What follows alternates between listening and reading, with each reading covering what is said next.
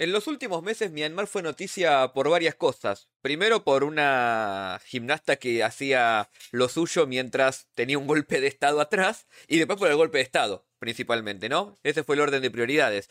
Pero también por el fútbol, cuando el futbolista Pia Lang aún hizo el símbolo de la resistencia en el partido que Myanmar perdió por 10 a 0 ante Japón, una derrota estrepitosa.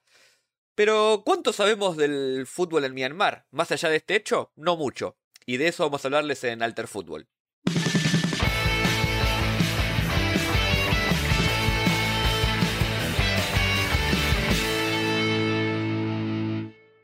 Hola Fede, ¿qué tal? Buenos días, ¿cómo andás? Tanto tiempo.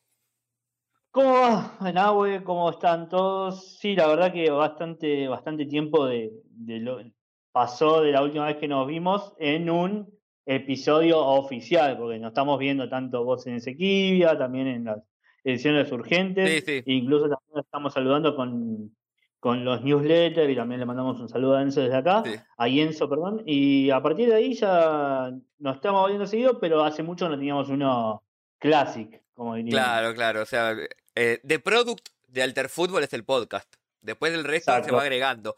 Eh, y la verdad es que el capítulo con Javi Lanza, que está en YouTube, para el que quiera puede verlo en youtube.com barra alterfútbol, Iba a ser originalmente un capítulo de podcast, pero salió medio informal la charla, que estuvo muy buena aparte, porque después nos, colgamos hablando de otras cosas, así que dijimos, bueno, ese lo dejamos como video y vamos a hacer un capítulo propiamente dicho a la brevedad. El tema es como siempre, la vida pasa y no nos, no nos pudimos coordinar, aparte después, bueno, cuando grabamos un capítulo eh, se jodió el archivo, así que eso demoró todo un poco más.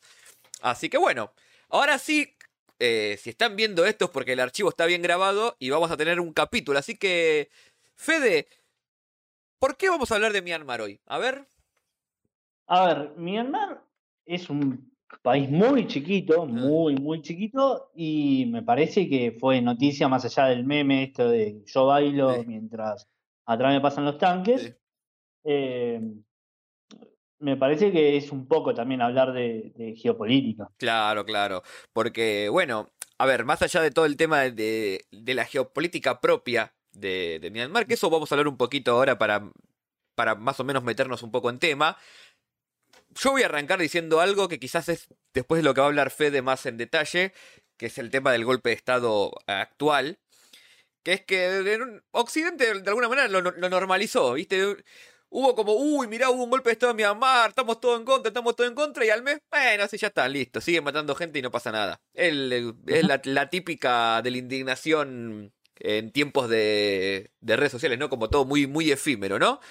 Eh, así que nosotros dejamos pasar un poco la, noticia eh, y vamos a adentrarnos un, un poco en el fútbol de Myanmar, no solo para hablar del fútbol de ese país, sino también como siempre nos gusta hacer en Alter Fútbol, para ver cómo el, fútbol mismo nos lleva a, la, a conocer un poco la, la política, si se quiere, o la, cultura de, de, cierto país. Y en el caso de Myanmar está muy, muy mezclado todo. Si querés vamos arrancando, Fede, o querés agregar algo antes de comenzar. Sí, no, no, entremos directamente. vamos así, derecho a la historia, porque claro, eh, para los que no conozcan bien dónde está Myanmar, si están viendo el video en YouTube, ahí lo van a estar viendo el mapa, qué, producción que estamos manejando. Eh, y para los que no están viendo en YouTube y no están escuchando el podcast, eh, pueden ver que Myanmar está en una zona medio estratégica porque está en el límite de lo que es el sudeste asiático con la parte más eh, oriental de lo que conocemos como Asia, principalmente China, Corea del Sur, la península de Corea más atrás y Japón. Y del lado de lo que sería el oeste tenemos Bangladesh, la India, la zona, la región más del sudeste asiático. Con lo cual, Myanmar o Burma, como era conocido el país por la etnia mayoritaria que, habita en ese país, eh, está como en, un lugar muy estratégico de, de, esa, de, las, de una zona aparte muy estratégica de por sí. Eh, más allá de que esto no es una, una clase de geopolítica, sí nos sirve este, este pequeño este pequeño eh, introducción geográfica para entender algunas cuestiones. La primera es que eh, durante mucho tiempo eh, Myanmar, como se llama ahora, o, Burma, como se llamaba antes, fue una colonia británica. y así llega el fútbol a, su territorio, a través de, los británicos. Pero su independencia relativamente tardía fue para 1948, cuando se independiza del Reino Unido. Nos deja un país que hasta el día de hoy, y si estamos hablando de eso es porque un poco eh, la situación nunca terminó de estabilizarse, una región muy, un país, perdón, muy conflictivo, mucho golpe de Estado, bueno, eh, ya lo más o menos lo podemos ver, mucha guerra civil, muchos conflictos étnicos, eh, porque más allá de que el 60% de la población de Myanmar es de la etnia burma, de ahí viene el, nombre del país. Eh, Myanmar tiene más de 130 etnias reconocidas dentro de su territorio. O sea, es un territorio con mucha diversidad cultural. Quizás el conflicto más conocido es el de los Rohingya, que es una etnia que no está reconocida por, por, eh, por el Estado oficial, pero está dentro, habita dentro de, de Myanmar. Sí, Fede. Eh, hay un tema con eso que, que hiciste vos, que es para hablar en otro momento, que en otro momento lo hablaremos, que ese, esa etnia tiene además otro equipo, un equipo de fútbol que juega en la CONIFA, que particularmente tiene bastante, bastante éxito dentro de, de, lo que es las federaciones eh, independientes alejadas Sí, sí, sí. Eh, bueno, básicamente es, ese conflicto que es, va a ir para nuestro capítulo o nuestros capítulos de Conifa que en algún momento vamos a empezar a hacer con Fede, lo tenemos, tenemos ganas de hacerlo.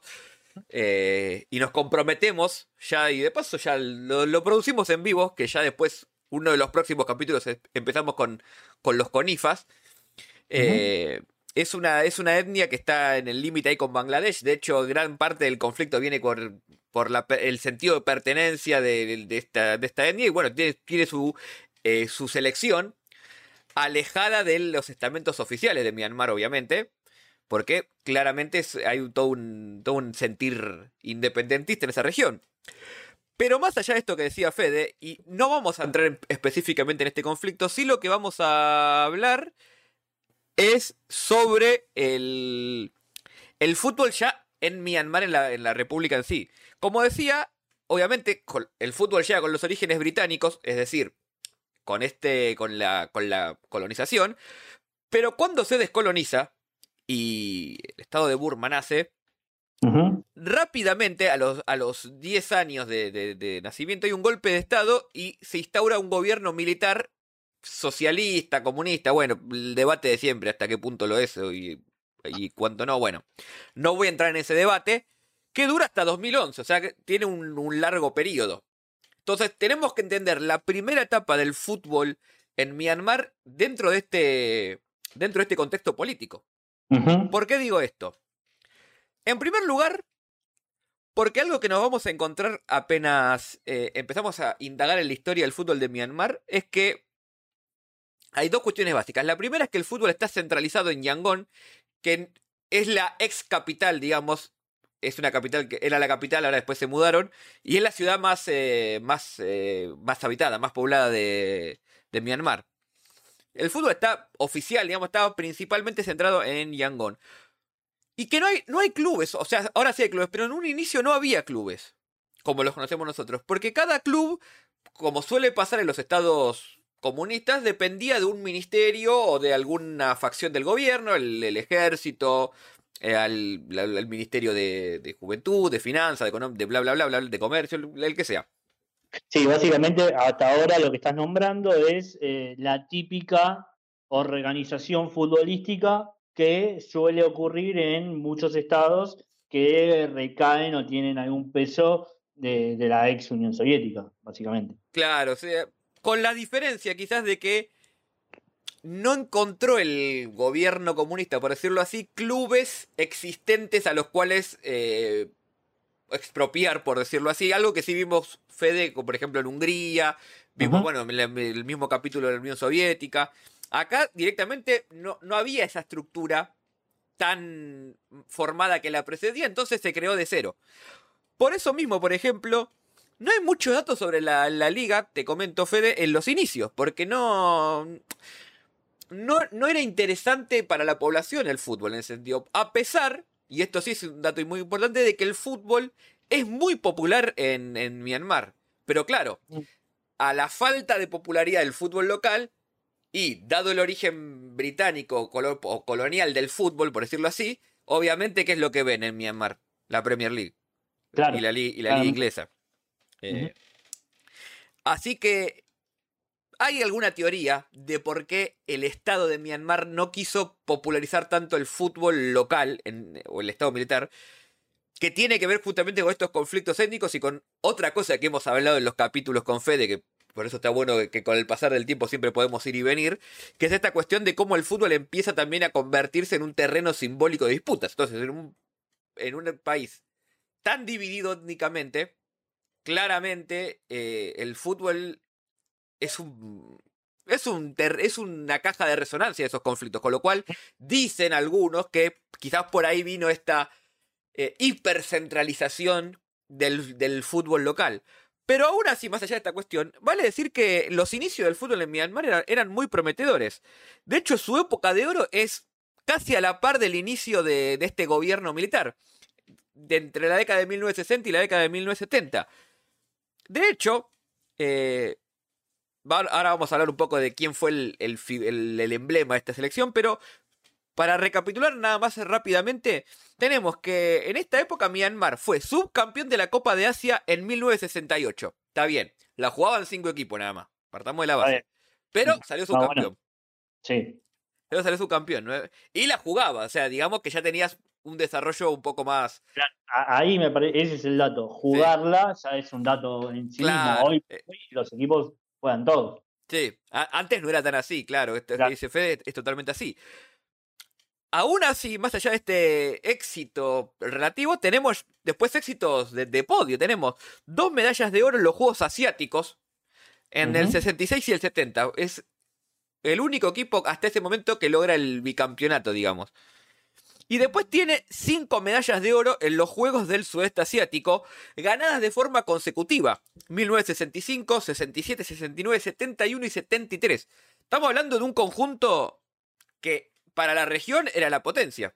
Exacto, exacto. Bien. Y teniendo en cuenta, estoy pensando medio así, estamos hablando del sudeste asiático. Sí. Eso toca eh. Singapur, Sí. parte de India, parte de Tailandia. Tailandia es un equipo con un país con mucha tradición futbolística. Sí, sí, O sea, sí. Estamos Tenés- hablando de Te- Vietnam también que tiene su, su, su historia, sí, tenés, tenés bastantes nombres. Y dentro de esa región, como bien dice Fede, Myanmar o Burma en ese momento era, en, en ese entonces, era la gran potencia de esa región. ¿Qué pasó que no pudo sostener esto? Bueno, lo que venimos hablando, este poca bola, por decirlo así, que le dio el Estado al fútbol. Pero antes de pasar en, un poco en, de- en el, en el fragor del tiempo, quiero quedarme con dos datos más de esta época. La primera es que aún con todos estos éxitos, Myanmar no disputó una clasificación para el Mundial recién hasta el 2000, hasta la del 2010. Miren todo el Ah. tiempo que pasó eh, entre, entre, este, entre este éxito que podría haber entrado en FIFA. Bueno, en ese momento todavía en todo lo que era competiciones de clasificación asiáticas y africanas estaba muy mediada por este conflicto de las plazas en, que, que se le Exacto. asignaban. Pero aún así podrían haber ingresado y en ese momento, eh, por motivos que no están del todo claros, no ingresaron a, a esas clasificaciones. Obviamente después sí con la caída del fútbol en, en Myanmar, más para la década del 80 directamente no, tenía sentido hacerlo. Así que recién en, la clasificación al 2010 jugaron su primera eliminatoria. Un, un, un trayecto bastante, bastante extenso. Es decir, estamos hablando de una federación que por 50 años estuvo afiliada a la FIFA, afiliada a la FC, pero no competía en lo que sería el máximo evento internacional que tiene en est- estos países. Porque la verdad es que los países que no clasifican al mundial, jugar las clasificaciones es lo máximo que pueden lograr. Claro, que de hecho, eh, acá vamos con un tema bastante más marketinero, por así Sí. decirlo. Eh, la FIFA ya dice que el, el- es la- al Mundial lo marca como Sí. la fase final del Mundial. Claro, es verdad. Porque, porque marketineramente dice, bueno, si ustedes ya están compitiendo en el Mundial, Claro. Cuando en realidad estás tratando de llegar. Claro, técnica, para la FIFA técnicamente sería todo el mundial. Exacto. Pero bueno, sabemos que no es así. sabemos que no es así, pero bueno. Y lo otro es un poco hablar del, del emblema de, este, de esta época, de esta época dorada, que es eh, Suk Bajadur. Vamos a verlo ahora en pantalla. Lo están viendo los que están en YouTube. Eh, lo que están imaginando. Lo que no se lo están imaginando. Imagínense al, al habitante de esa región promedio, ¿no? Bajito, muy rápido, muy rápido. De hecho, aparte de ser futbolista, era, era velocista y tiene el récord, o tenía el récord en ese momento también de los, eh, de los 100 metros llanos.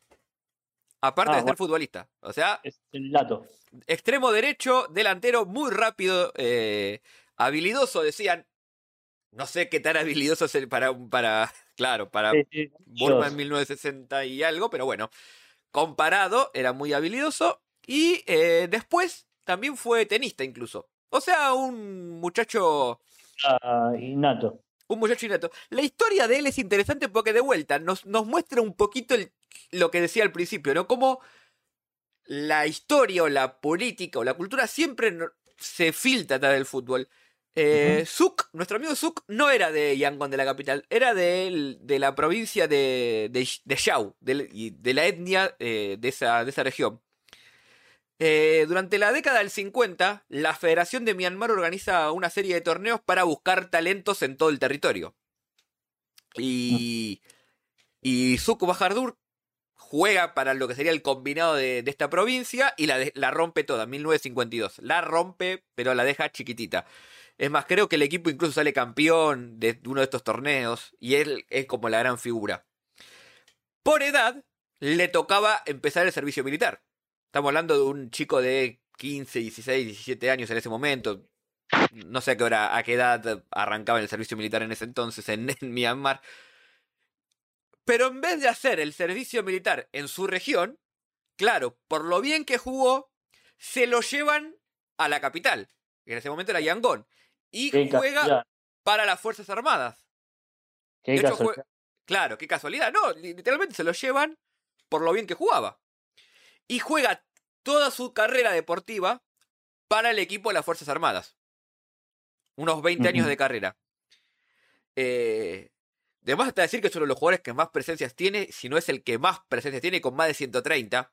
Y estamos hablando en una época donde no se jugaba cada dos meses como ahora. Claro. Que también vale, decir, ¿no? Eh, y un detallecito más, claro, estuvo en la armada. Obviamente, el muchacho combatió. Estamos hablando de una, de una zona bastante, bastante álgida.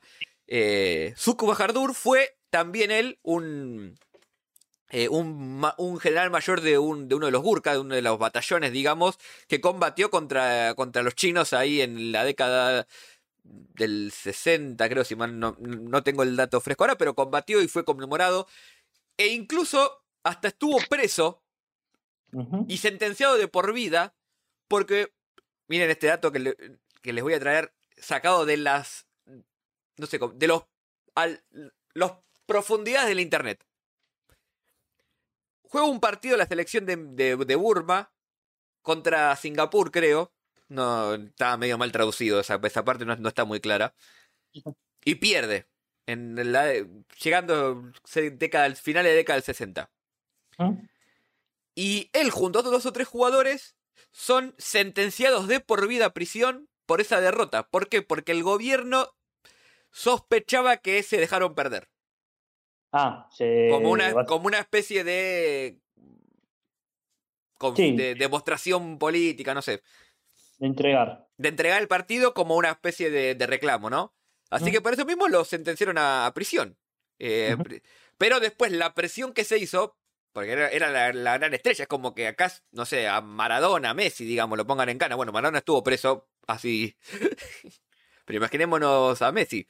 Sí. Bueno. Estuvo cerca en España, ojo. Estuvo ¿eh? cerca en España también, es verdad. es verdad.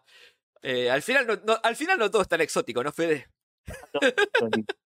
Así que bueno, después lo liberaron y, le, y, lo declararon inocente, con lo cual hasta hoy sigue vivo, tiene más de 80 años, nuestro amigo Zuck, pero bueno, es uno de los grandes emblemas y es el mejor jugador de la historia de, Burma. Pero bueno, vamos pasando rápido la, época del fútbol ahí, después entra en un declive a partir de la década del 70-80. Declive muy pronunciado, puesto que decía, no le metían plata, no le interesaba al gobierno fomentarlo, así que no, no pasaba nada.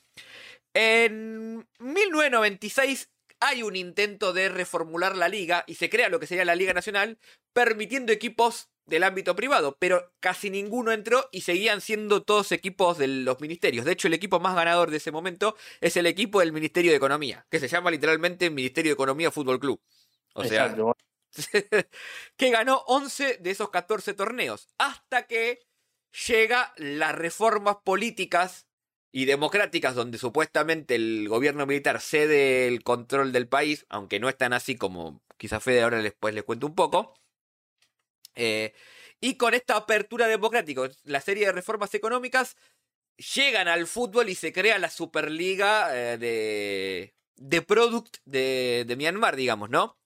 Ahora sí, ya directamente sin clubes que pertenezcan a los ministerios y con clubes creados eh, con, como los conocemos nosotros. Eh, y te traigo, Fede, ya para cerrar nada más, eh, los tres clubes más importantes. Los, el primero es el quizás el más ganador, justamente el Yangon United, obviamente. Mm. Cuyo dueño es un empresario, uno de los más ricos de, de Myanmar, que está muy ligado al gobierno militar que se fue y el actual, digamos. Claro. Eh, que vamos a ver que no hay, no hay mucho, no hay mucha eh, diferencia. Eh, pero bueno, es el dueño del Yangon United que ganó cinco ligas desde 2011 que, se, que empezó el, torneo, ¿no? Digamos. Después el otro sería su clásico de la región, que es el Yadanarbon, que ganó cuatro, también de, de Yangon. Y el dato interesante es que el Yan United es el, es el último campeón salió campeón en tres ocasiones, 2017, 2019 y 2020. Y es el primer campeón en la historia del fútbol en Myanmar que es, campeón de un torneo nacional por fuera de la capital o la ciudad más importante, que es Yangon. Ya no es más la capital. Eh, y representa a esta segunda etnia tan, tan numerosa de la que es eh, eh, miembro, no, nació ahí nuestro amigo Suk. O sea que Estamos siempre en esta, entre estas dos regiones todavía hablando. Pero sí es interesante que con la entrada del fútbol, del fútbol más popularizado, digamos, comienza la gente a ir a la cancha, comienza a haber interés del fútbol. Porque claro, la gente es muy futbolera en Myanmar. Y cuando le das un equipo del cual sentirse identificado, ya sea por la ciudad, por su etnia o por el motivo que fuese, que no sea el equipo del Ministerio de, Economía, eh, la gente se prende. Las canchas suelen estar llenas, suele haber hasta eh, peleas grescas ahí entre las tribunas.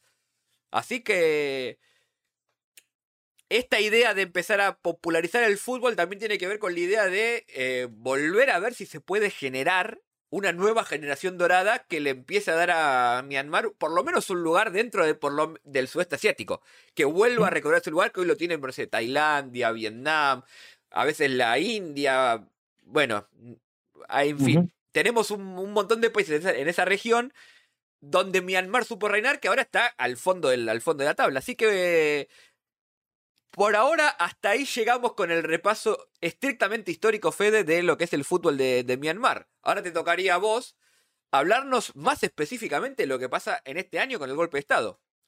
A ver, primero, eh, una de las cosas como para tener en cuenta, recapitulando, recién anoté un par de cosas que vos estabas diciendo. Y eh, también como para entender cómo funciona el fútbol eh, a partir de este momento. Por ejemplo, eh, una de las cosas que vos dijiste recién en el reconto este de la historia fue la importancia que tiene la Premier League en, el fútbol de Myanmar. Y solamente hay que agarrar, echar un vistazo y ver qué se llaman eh, Yangon United, Southern, Southern Myanmar, eh, United, Ranking United, todo United. O sea, hay una clara necesidad de un, em, ¿cómo decirlo? Eh, branding europeo. de un branding europeo para tratar de bajar Esto. Después agregamos algo más. El actual técnico de la selección, para que lo tenía anotado por aquí, eh, que seguramente lo van a ver, es Anton Hale. Sí. Eh, toda su vida también lo mismo, un repaso largo por la Premier League, eh, años estando ahí, entonces básicamente un estilo de fútbol bastante similar a lo que ellos ven para tratar de llevar a Myanmar. Punto aparte de esto, el biotipo mm. que también juega, el biotipo de una persona nacida en Myanmar, que no en este momento no sé si cómo decirle, no me acuerdo el gentilicio, eh, una persona nacida en Myanmar no es el mismo biotipo del clásico juego de la Premier League. Claro. porque pelotazo largo, centro al 9 que no hay porque mide, y mide lo que mide un, jugador promedio. Básicamente es eso.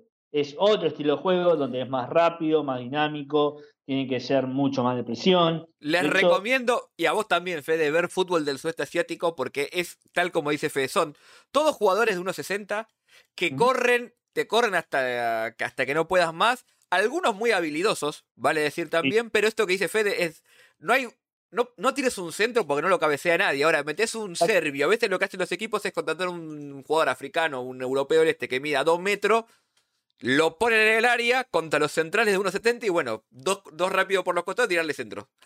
Bueno, de, esto lo que, de esto lo que estás diciendo vos, hay dos o tres cosas donde se puede ver claro. Eh, uno es el Shepak Trakra, creo que se llama así, es el deporte donde eh, con una pelotita juegan tipo badminton. Y, Está bueno, ese deporte. Está bueno, pero vos ves la calidad eh, física de eso, de cada uno de ellos. Y por otro lado, dicho sea de paso, eh, hay varias entrevistas, pero si no la tienen, eh, en las próximas semanas ya estamos diagramando una entrevista con el ex entrenador de Camboya, que es un ex jugador argentino, es, un Félix, se llama Félix Dumas, que con el que jugó un par de veces la pelota, que también fue entrenador de Camboya, y cual vamos a hacer una que nos cuente esto. Pero más allá de ese repaso rápido de cómo es el estilo de juego y cómo quiere bajar, tenemos que pensar una cosa. Hay una movida desde el Estado incluso y desde, eh, desde el Estado, ya de hace un tiempo, incluso de la Federación de Fútbol, como para empezar a darle un aumento más a, a toda la actualidad futbolística. Ahora, ¿qué pasa? En el medio pasó un golpe de Estado, que como decía recién Nahuel, a ver, como para imaginar un golpe de Estado, es un golpe de Estado de militares que sacaron a otros que también estaban respaldados por militares. Claro, por los militares, vale decir esto, nunca se fueron.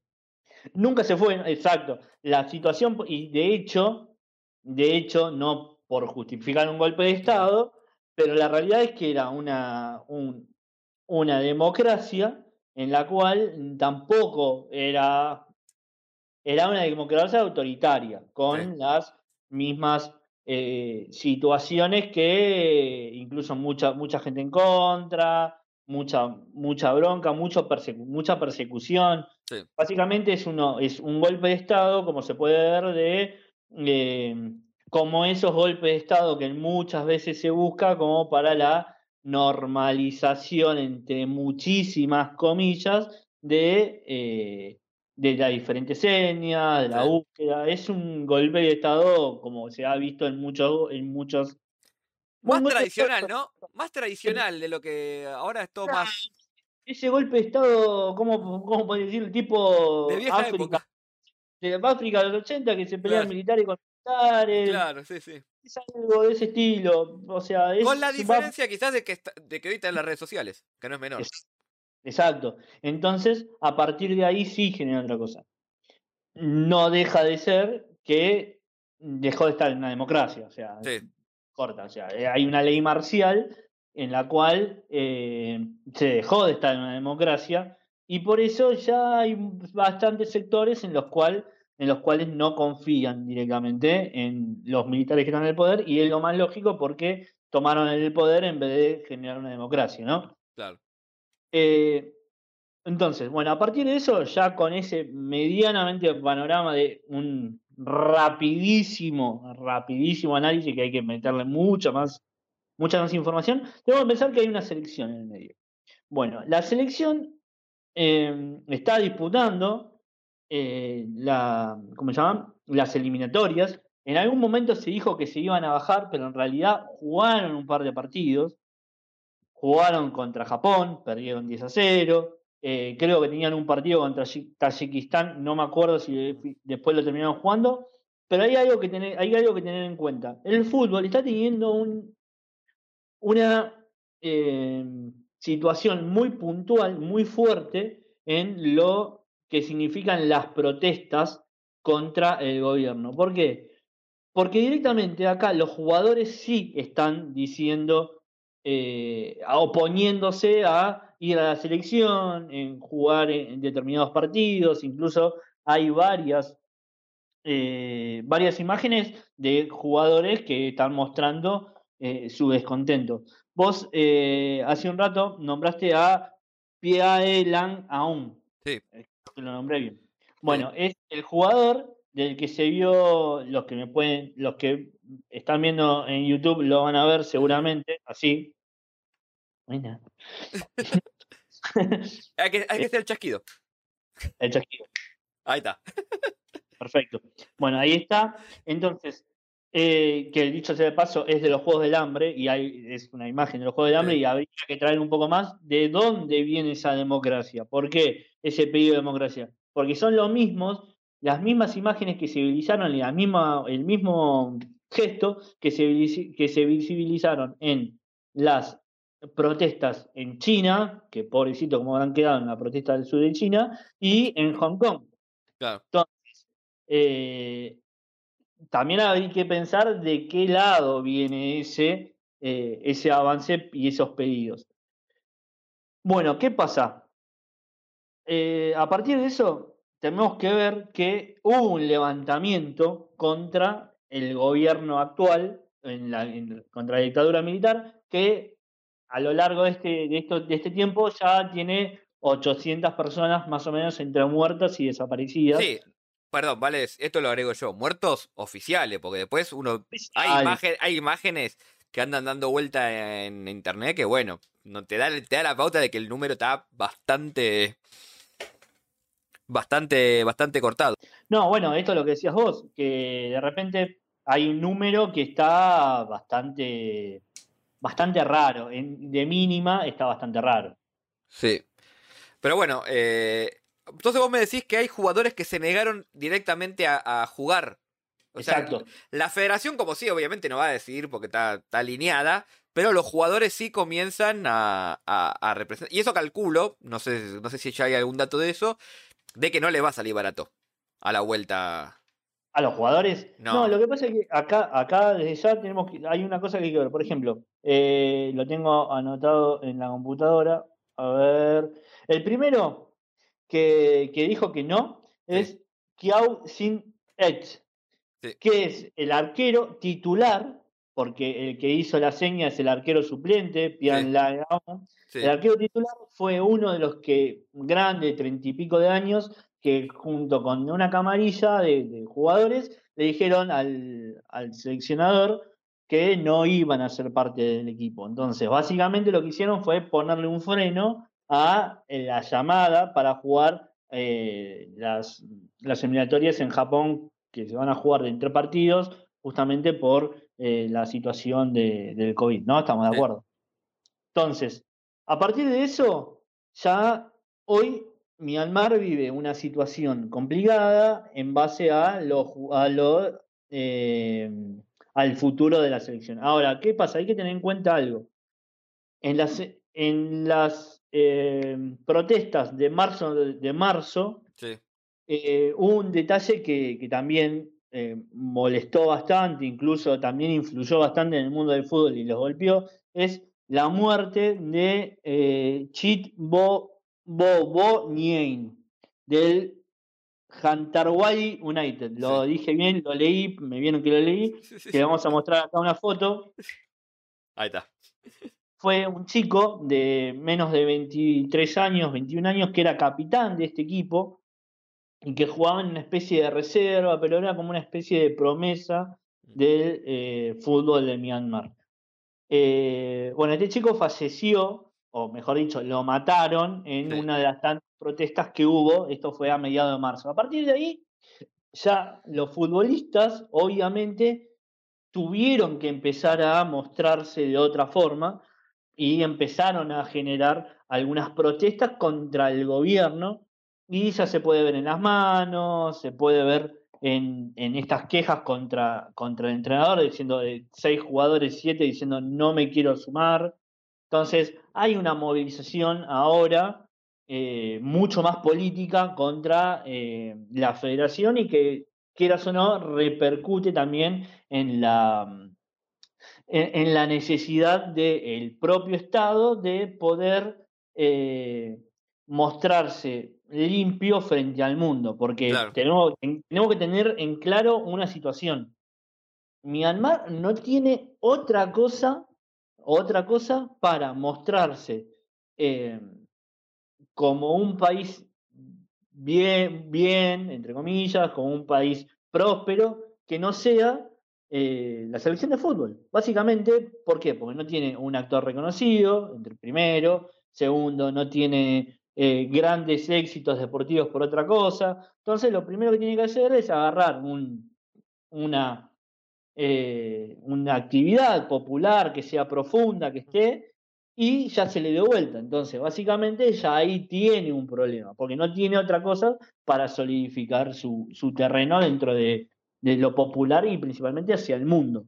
Claro, o sea, este, esta, idea de lo que se llama el sport washing, ¿no? Que yo agrego esto que Generalmente cuando un Estado intenta hacer eso le sale, le sale al revés. Eso es para hablarlo en otro momento. Pero hay. Creo que no hay ningún caso donde un Estado haya querido lavar su imagen con el fútbol y le salió bien. Siempre te genera el efecto contrario porque se nota mucho, básicamente. Por esto que dice Fede, porque es muy obvio. O sea, es, muy evidente. Eso, eso es algo que, se podría analizar en algún momento. Eh, porque básicamente es verdad lo que decís. Mm. Cuando alguien quiere lavar su imagen, después se le termina jugando en contra. Y principalmente yo acá agrego algo más. Eh, en épocas de redes sociales. En épocas sí, vuela todo en épocas de redes sociales. Vuela todo, entonces es, muy fácil. Quizás es un concepto más de otra época, ¿no? Que, o quizás en otra época también pasaba lo mismo, pero simplemente no estaba el feedback tan claro como ahora. Eh, Déjame eh, contarte un datito más. que sí, sí, sí. Cuando, cuando, bueno, cuando esto, este arquero, estos arqueros y toda esta, y toda esta camarilla de jugadores empezaron a decir, eh, no vamos a ir al, torneo, automáticamente la Federación de Myanmar sacó un comunicado en el que diciendo, si no van, no pueden jugar nunca más en, ninguna liga. No, ninguna liga. ah, los, retiró del fútbol. retirar de la liga. Ahora, ah. como eran los mejores equipos, los mejores jugadores, se fueron de baja. A mi gusto, tuvieron un apoyo del fútbol y sí tuvieron que ir para atrás. Ah, o, sea, claro, los quisieron rajar, retirar del fútbol, básicamente, porque no, no vas a conseguir otro club. Pero como eran buenos, no, bueno, tampoco tanto. Claro, claro, exacto. Entonces, a partir de ahí ya, ya tuvieron algo diferente. Y después, que también es llamativo y también a mi gusto es un poco tibio, mm. Eh, este chico, este hombre, Antoine, Antoine, eh, terminó yendo al, torneo y dijo, nosotros no en esto, nosotros nos interemos del fútbol y tenemos un trabajo para cumplir. No, no. se sacó de encima el problema, terminaron jugando. Igual para, yo voy a ser bueno con, el amigo. Una cosa decirlo acá desde Argentina con el podcast y otra cosa que después tenés que volver ahí y sabés, la que te espera. Sí, sí, no, eso, eso es verdad. Pero... Vamos a ser, buenos. No, no, eso, eso. No, no, aparte, si, hay un, un, gobierno que no tiene ningún problema en, vaciarte un cargador en la cabeza, es este, el del nuevo que está en Myanmar ahora. O sea, no, no tiene ningún prurito, le, literalmente le importa un bledo. Así que Vamos a ser generosos porque si no también no, nos pasamos nosotros de... sí, de, la situación complicada, eso, eso es verdad. Es, verdad. Es verdad. Allí está hoy la situación, no hay, a ver, una cosa como que nos interesaba contar, no hay algo mucho más eh, rico en profundidad eh, con respecto al fútbol de Myanmar, pero sí es uno de los países que tiene eh, una situación complicada, que la está pasando en, una, en una situación sumamente tensa, y a partir de eso, bueno, eso también se refleja en el deporte. Sí, sí, y, también esto que, que, dice Fede es algo que se puede ver en toda la historia, y esto en algunos años va a ser parte de la historia, porque es así. Entonces, siempre termina todo ligado con, con, todo y por eso nos gusta tanto hacer alter fútbol, porque en, última instancia estamos conociendo un poco más una nación que nos parece lejana eh, y nos obliga a, adentrarnos en su historia con las armas que tenemos, valga, valga, el término justo en este momento, y, y también pasar un poco del, del meme, ¿no? De, de la chica haciendo gimnasia mientras, mientras le corre la realidad por atrás. Igualmente, si estás en YouTube, vas a poder ver el meme acá. Así que.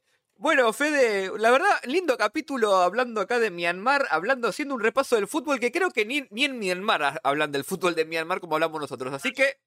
Es verdad. Así que bastante bien estamos, ¿eh? Y de paso, si hago, hago como un comentario muy rápido que lo voy a, lo voy a poder conseguir ahora y lo voy a subir para, para, para Alter Fútbol en Instagram, que no estamos subiendo muchas cosas.